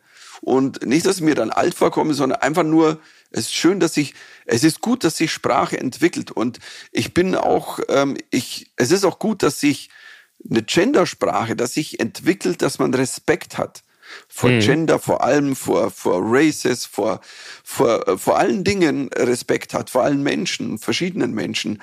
Ähm, es darf nur nicht verkrampft werden. Weißt du, es, ähm, es kann nicht sein, dass wenn ein Wort nur auftaucht, dass ein ganzes Programm dafür denunziert wird oder eine ganze Nummer. Also und ähm, also ich glaube, ich habe ein ganz gutes Korrektiv und und ähm, und trotzdem ja manche Begriffe würde man nicht mehr gebrauchen und ähm, und äh, das Wort ist eine sehr sehr mächtige Sprache und, und äh, ich habe gerade, weil das mich wahnsinnig berührt hat, ich habe ja mal ähm, für einen Comedian eine Doku gemacht, einen burmesischen Comedian, Sagana, der im Gefängnis saß. Das war 2010. Der wurde ja damals verhaftet von der Junta und ins Gefängnis gesteckt. Für 59 Jahre war das Urteil. Und er sollte da sterben im Gefängnis. Und ich habe eine Doku gemacht, um es kurz zu halten, bin nach, nach Burma gereist, illegal. Wir sind damals fast verhaftet worden. Das war ja eine sehr tricky Geschichte und ähm, war ganz stolz, dass wir diese Doku damals sogar ins Kino gebracht haben. Lief nur in ein paar Kinos, aber immerhin, um das Thema Kino an der Stelle mal wieder zu erwähnen, da war mhm. ich auch stolz. Ich glaube, das war mein stolzester Kinomoment, den ich je hatte. Das zu sehen auf der äh, großen Leinwand. das zu sehen auf der großen Leinwand, weil ich habe an diesem Projekt zwei Jahre hingearbeitet. Also wie gesagt, wir waren auch, ähm, es war der erste Moment in meinem Leben, wo ich nicht wusste, ob ich wieder nach Hause komme. Ähm, und habe das aber getan für einen Mann, der sehr viel mutiger ist, als was ich je sein könnte im Leben. Der Mann ist dann 2012, äh, Sagana ist dann entlassen worden. Wir haben uns in London getroffen. Wir haben dann ein alternatives Ende gedreht für diese Doku, weil tatsächlicherweise dachte ich, der wird nie wieder rauskommen.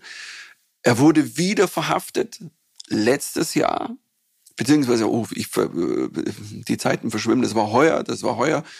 Ähm, jetzt Burma gerade? ist ja wieder, ist ja wieder die, ist ja wieder die Junta, ja. ist ja ganz schrecklich, was in Burma passiert. Also wenn ich noch einmal den Satz höre in Deutschland von Querdenkern, ja, in Deutschland, wir stehen ja kurz vor der Diktatur, dann kriege ich das Kotzen und dann sage ich, geht in eine echte Diktatur, ihr habt keine Ahnung, von was ihr sprecht, shut the fuck up. Und, ähm, und er wurde verhaftet, das war im März, April, die haben alle Künstler abgeholt wieder.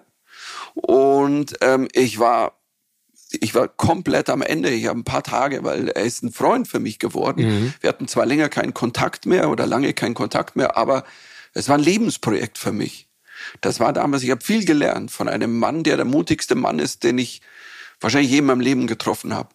Und ähm, er ist vor kurzem entlassen worden und ich habe vor, vor einer Woche zum ersten Mal Kontakt wieder mit ihm gehabt. Über Facebook haben wir gechattet. Und das ist, ähm, ich kann es gar nicht ermessen, weil ich habe, ähm, ich, ich, ich wusste nicht, kommt der wieder raus, weil ich durfte dann nichts machen. Wir haben dann über Amnesty und viele Kanäle nachgefragt. Es hieß, macht nichts, ähm, macht keinen Wind, zeige Doku eher nicht, weil mh, hm, im Moment schadet es vielleicht eher und zu viel Publicity kann schlecht auswirken sich auf ihn im Gefängnis. Und dass er jetzt rausgekommen ist, das war für mich so, puh, Wahnsinn. Und ähm, habe da mit ihm gechattet. Und, ähm, und diesem Mann, der dann trotzdem seinen Spirit und seinen Humor nie verloren hat. Was ich damals gelernt habe, ist, dass Humor eine Waffe sein kann und dass niemand Humor aufhalten kann. Humor gegen die mächtigen du kannst einen Witz nicht stoppen. Und es sind damals Witze von ihm, politische Witze aus dem Gefängnis, die hat er im Gefängnis gemacht, weiter erzählt und die dritte Weitererzählung okay. an den Wärter, der weiter, die waren plötzlich in der Hauptstadt und im ganzen Land gab es diesen Witz und jeder wusste, von wem er war, durfte nur keiner sagen, von wem er war. Und das ja. ist, und als wir damals drüben waren, wir haben das ja tatsächlich miterleben können an, ähm, Und das ist, ähm, ist Wahnsinn. Also und und was für eine Kraft dahinter steckt, ne?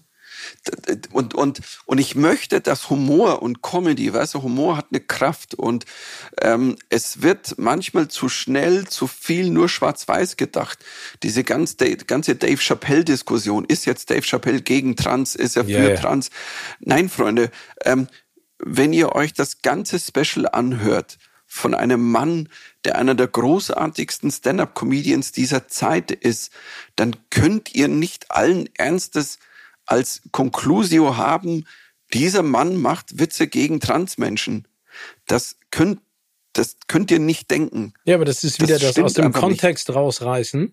Ne? Und dann äh, verbreitet sich das wie ein Lauffeuer. Und dieser Begriff, den du auch von, von genannt hast, dieser berühmte Shitstorm, das ist, es ist ja zeitweise nicht nachvollziehbar, was da, ähm, was dann da passiert. Das entwickelt so eine Eigendynamik, die nichts mit der eigentlichen Ausrichtung zu tun hatte.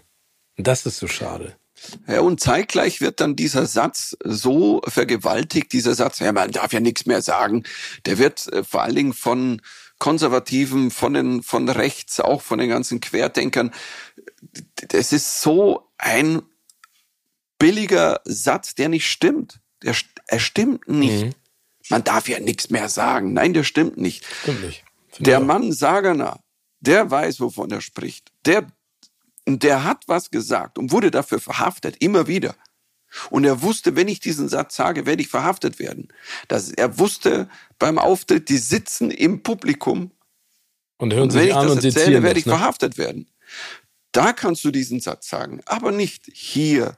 Niemand von uns wird verhaftet, wenn er was sagt. Und dieses, ich bin ja nicht ein Nazi, wenn, das ist alles Bullshit. Das ist so ein weinerliches Mimimi-Getue. Und dieser Satz stimmt nicht. Wir dürfen tatsächlich alles sagen. Aber alles, und dann muss man slash halt das Wort Respekt vielleicht auch noch einfügen.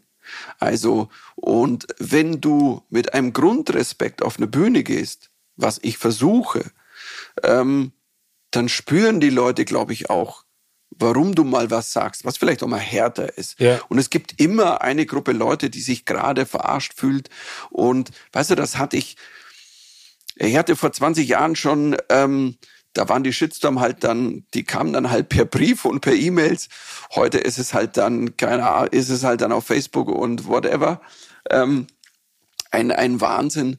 Und ähm, es ist schade, dass die Diskussion zudeckt, dass Comedy weiterhin einfach wichtig ist. Und es ist wichtig, dass die Comedians natürlich im Kopf Du musst frei sein. Ich, ich sitze mich nicht an meinen Schreibtisch, weil ich schreibe gerade wieder und ich schreibe Nummern und ich, ich mache heuer ein neues Programm, ein komplett neues, ein Programm, das zwar seit zwei Jahren auf der Liste steht, eigentlich seit drei Jahren fast und nee, seit zwei Jahren jetzt und ähm, und und und zeitgleich noch ein Special und ich möchte nicht anfangen, in meinem Kopf eine Schere zu haben. Ich will, dass alles, was raus will, rauskommt. Muss auch. Und, es darf und, nicht und, äh, verstopfen. Es darf nicht verstopfen. Das ist auch also wie bei Quatsch. Filmen. Das ist, wenn es verkopft wird ja. und, und, und du das Gefühl hast, oh, ähm, mein Gott, jetzt mussten sie aber, jetzt mussten sie aber in der Besetzung, jetzt mussten sie alle reintun. Und, und das fällt auf. Und, und ähm, ich hatte eine wunderbare Sendung mit, mit Aminata Belli und, und der Tané. Und da haben wir über das Thema gesprochen. Und wie Aminata sagte, wenn es auffällt, dass dann bewusst, hier wird ein Schwarzer, hier ein Farbiger und hier ist noch eine Frau und dann wurde noch ein Schwule genommen, hier noch ein Behinderter. Wenn es mir so ins Gesicht springt, dann hilft es mir nichts.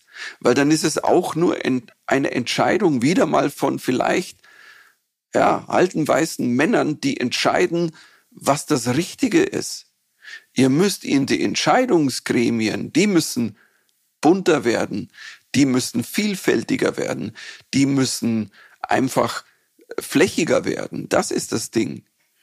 Und ähm, aber das passiert auch.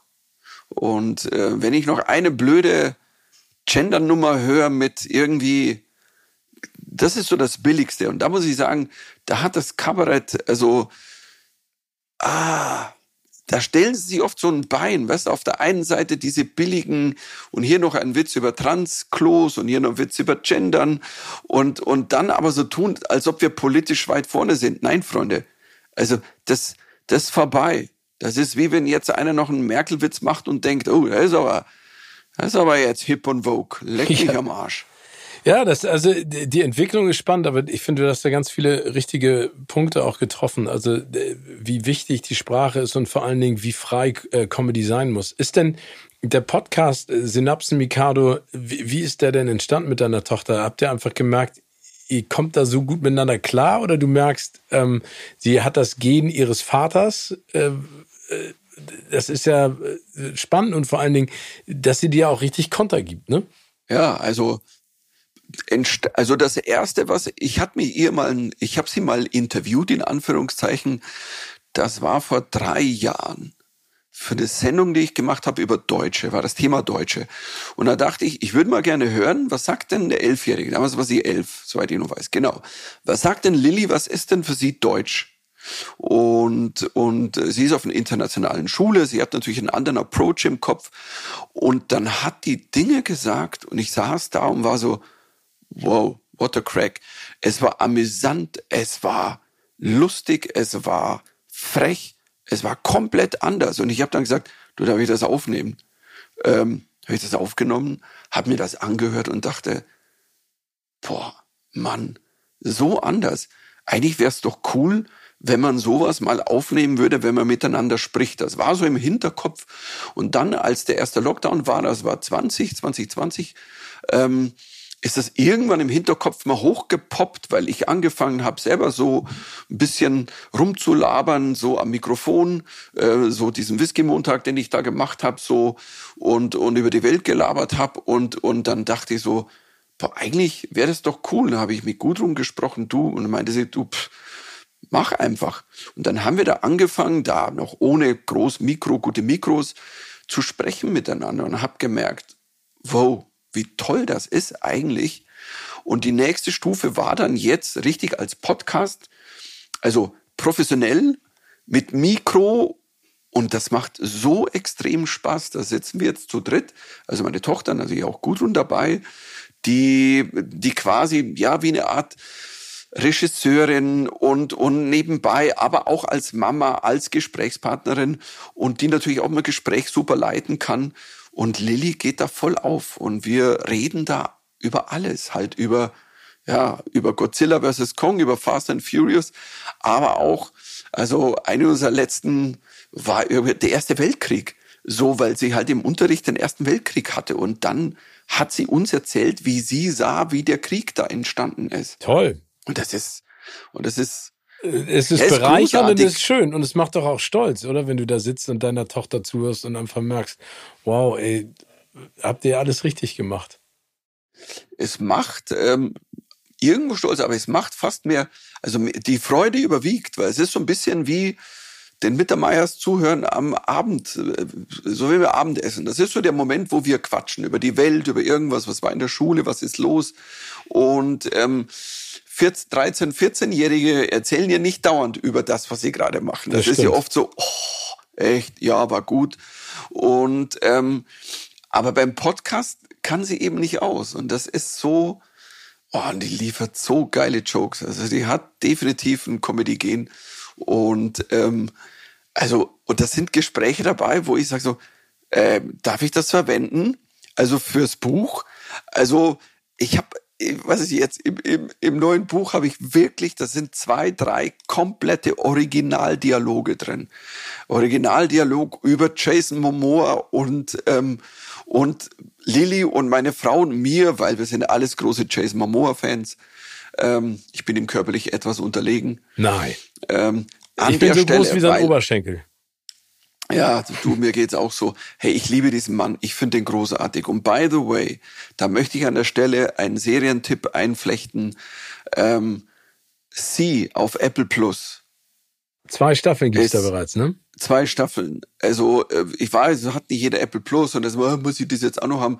Ey, und wenn ihr es nur macht auf äh, Probeabo, auf Apple Plus läuft ja auch Ted Lasso.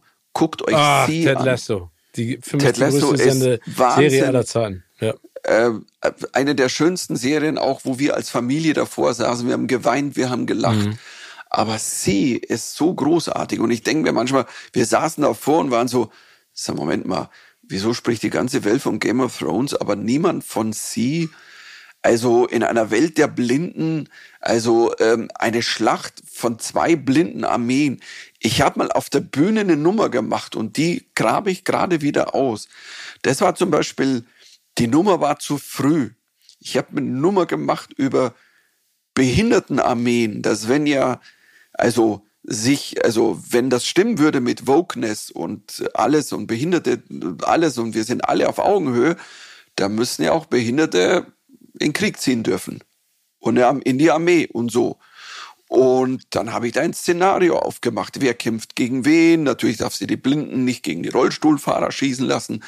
Und das war schwierig. Also da waren nicht alle am Lachen. Und auch ich merke bei dir, das ist so ein Moment, wo, hm, nee. die Nummer habe ich tatsächlich vor ein paar Jahren und ich habe die improvisiert, ich habe die ein paar Mal gespielt und habe gemerkt, boah, ich liebe diese Nummer, weil sie so ehrlich ist. Aber puh, irgendwie ist die ein Ticken weit vorne. Und die liegt bei mir seit sehr langer Zeit so rum, hab die mal ab und an improvisiert, hab einen Teil davon mal in die Sendung eingeflochten, aber sehr vorsichtig. Und jetzt sitze ich da und sehe eine Serie und zwei blinde Armeen bekämpfen sich. Wie gesagt, also ich, ich finde, das ist echt auf Augenhöhe mit Game of Thrones. Definitiv. Und, ähm, und also wenn, also wenn du das siehst, es gibt eine Schlachten, zwei blinde Armeen kämpfen gegeneinander. Das klingt jetzt irgendwie billig und komisch und Ding, aber das ist, gehört zu den spannendsten, intelligentesten, ähm, schrägsten, also tollsten, gewaltigsten Schlachten, die, glaube ich, ever für Leinwand oder Serie gedreht wurden. Das ist, also, ist großartig. Ich, und, und das hat dich jetzt im Prinzip dazu gebracht, diese alte Nummer äh, nochmal anzudenken und dann äh, in Zukunft einzusetzen? Ich, ich, möchte gerne, also ich möchte die Serie, also ich möchte über die Serie was machen und die, diese Nummer wird sich da reindrängen. Und, ähm, und ich bin gespannt, wie die Kombination da wird. Also, ähm, ich sag mal so. Du wirst es herausfinden. Die Nummer war zu früh und jetzt ist sie zu spät wahrscheinlich. Jetzt will das kannst du nicht mehr machen, kannst du nicht über hier, also, wie auch immer.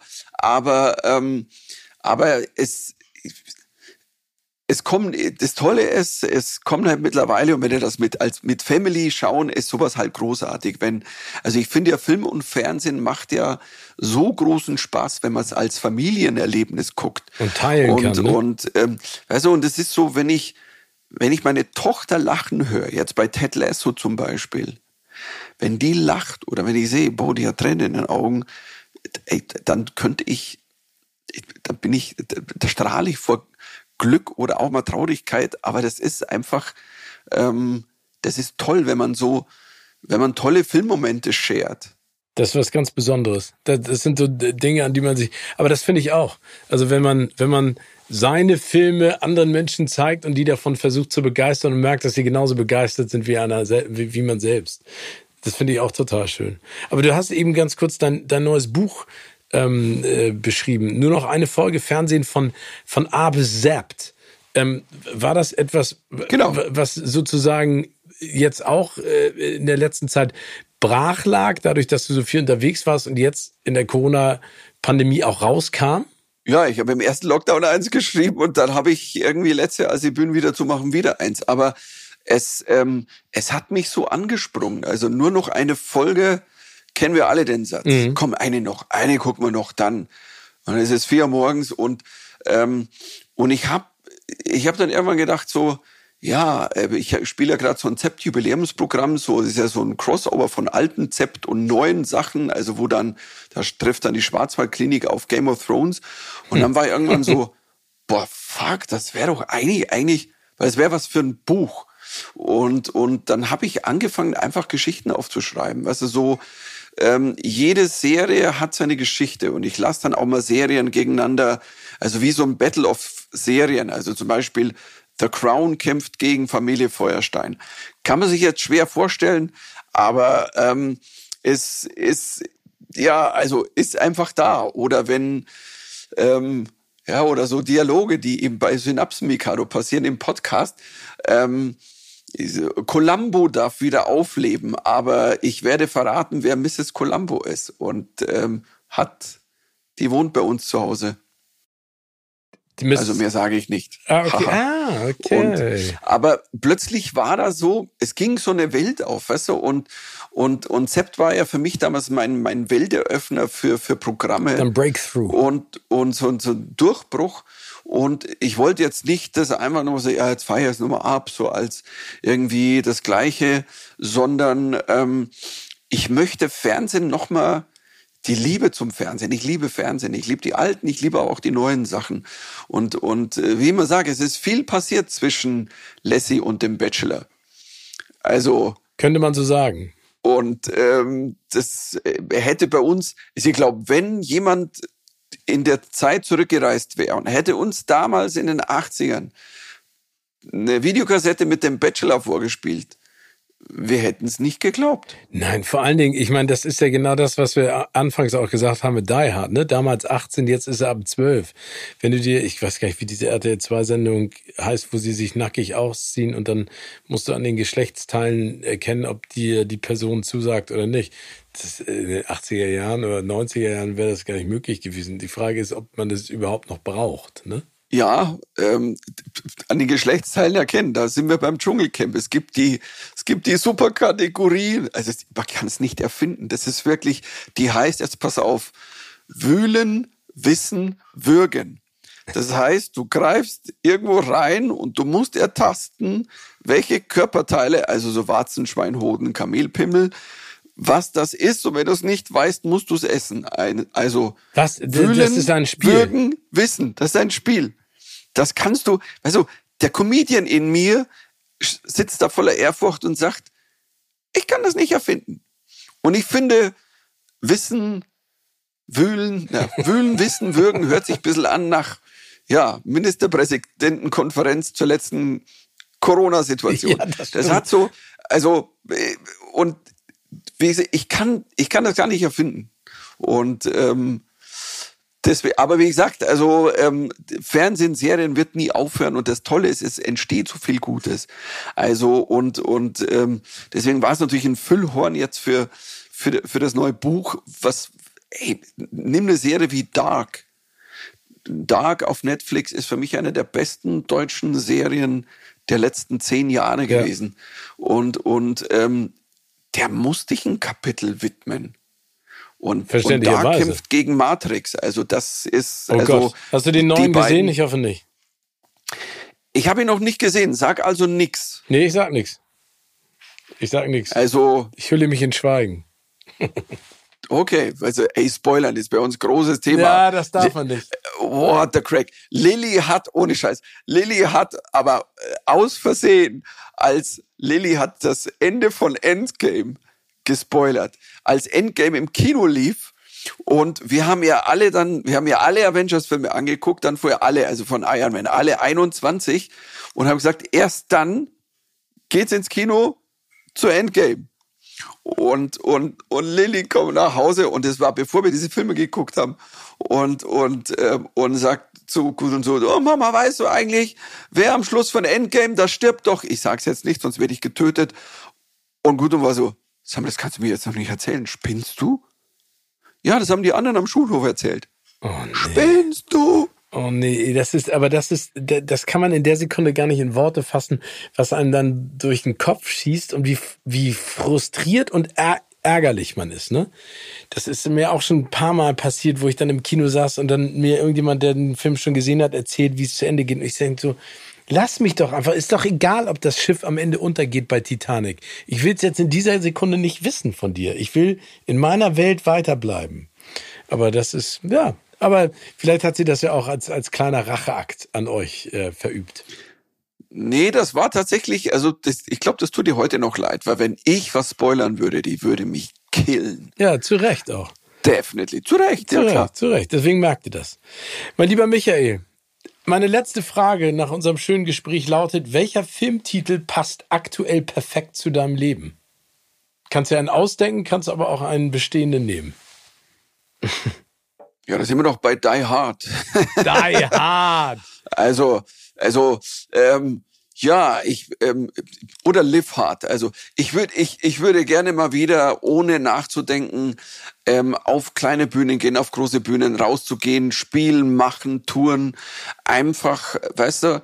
Und ich wünsche es mir auch, vor allem auch für meine Tochter. Ich wünsche mir, also die ist 14. Ich mhm. wünsche mir, dass die einfach rausgehen, dass die jetzt anfangen können, mal wieder ohne eine Maske im Kopf. Und ich sage im Kopf, natürlich werden wir noch eine Zeit lang Masken tragen, um uns zu schützen, aber dass wir Dinge tun können, dass wir nicht, boah, das. Ja, das ist das einfach, dass es so eine, so eine Freizügigkeit und Lockerheit wieder gibt, ähm, äh, ohne zu viel den Kopf einschalten zu müssen. Ich weiß genau, was du meinst. Und das wünsche ich, das wünsche ich deiner Tochter und vielen anderen und uns auch. Und das wäre großartig, wenn es wieder passiert. Aber es wird passieren. Definitiv. Aber wird, ich bin grundsätzlich, ähm, ich bin grundsätzlich ein positiver Mensch, auch wenn ich meine Durchhänger habe, aber das ist schon ein, ein gewaltiger Zeitraum jetzt gewesen. Aber ähm, ich, ich glaube ans gute Ende irgendwie. Ich auch.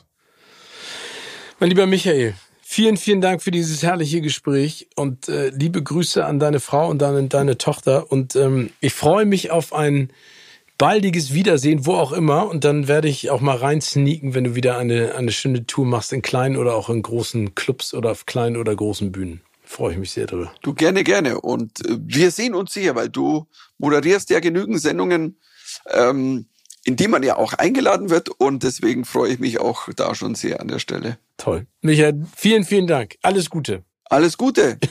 tschüss. Servus.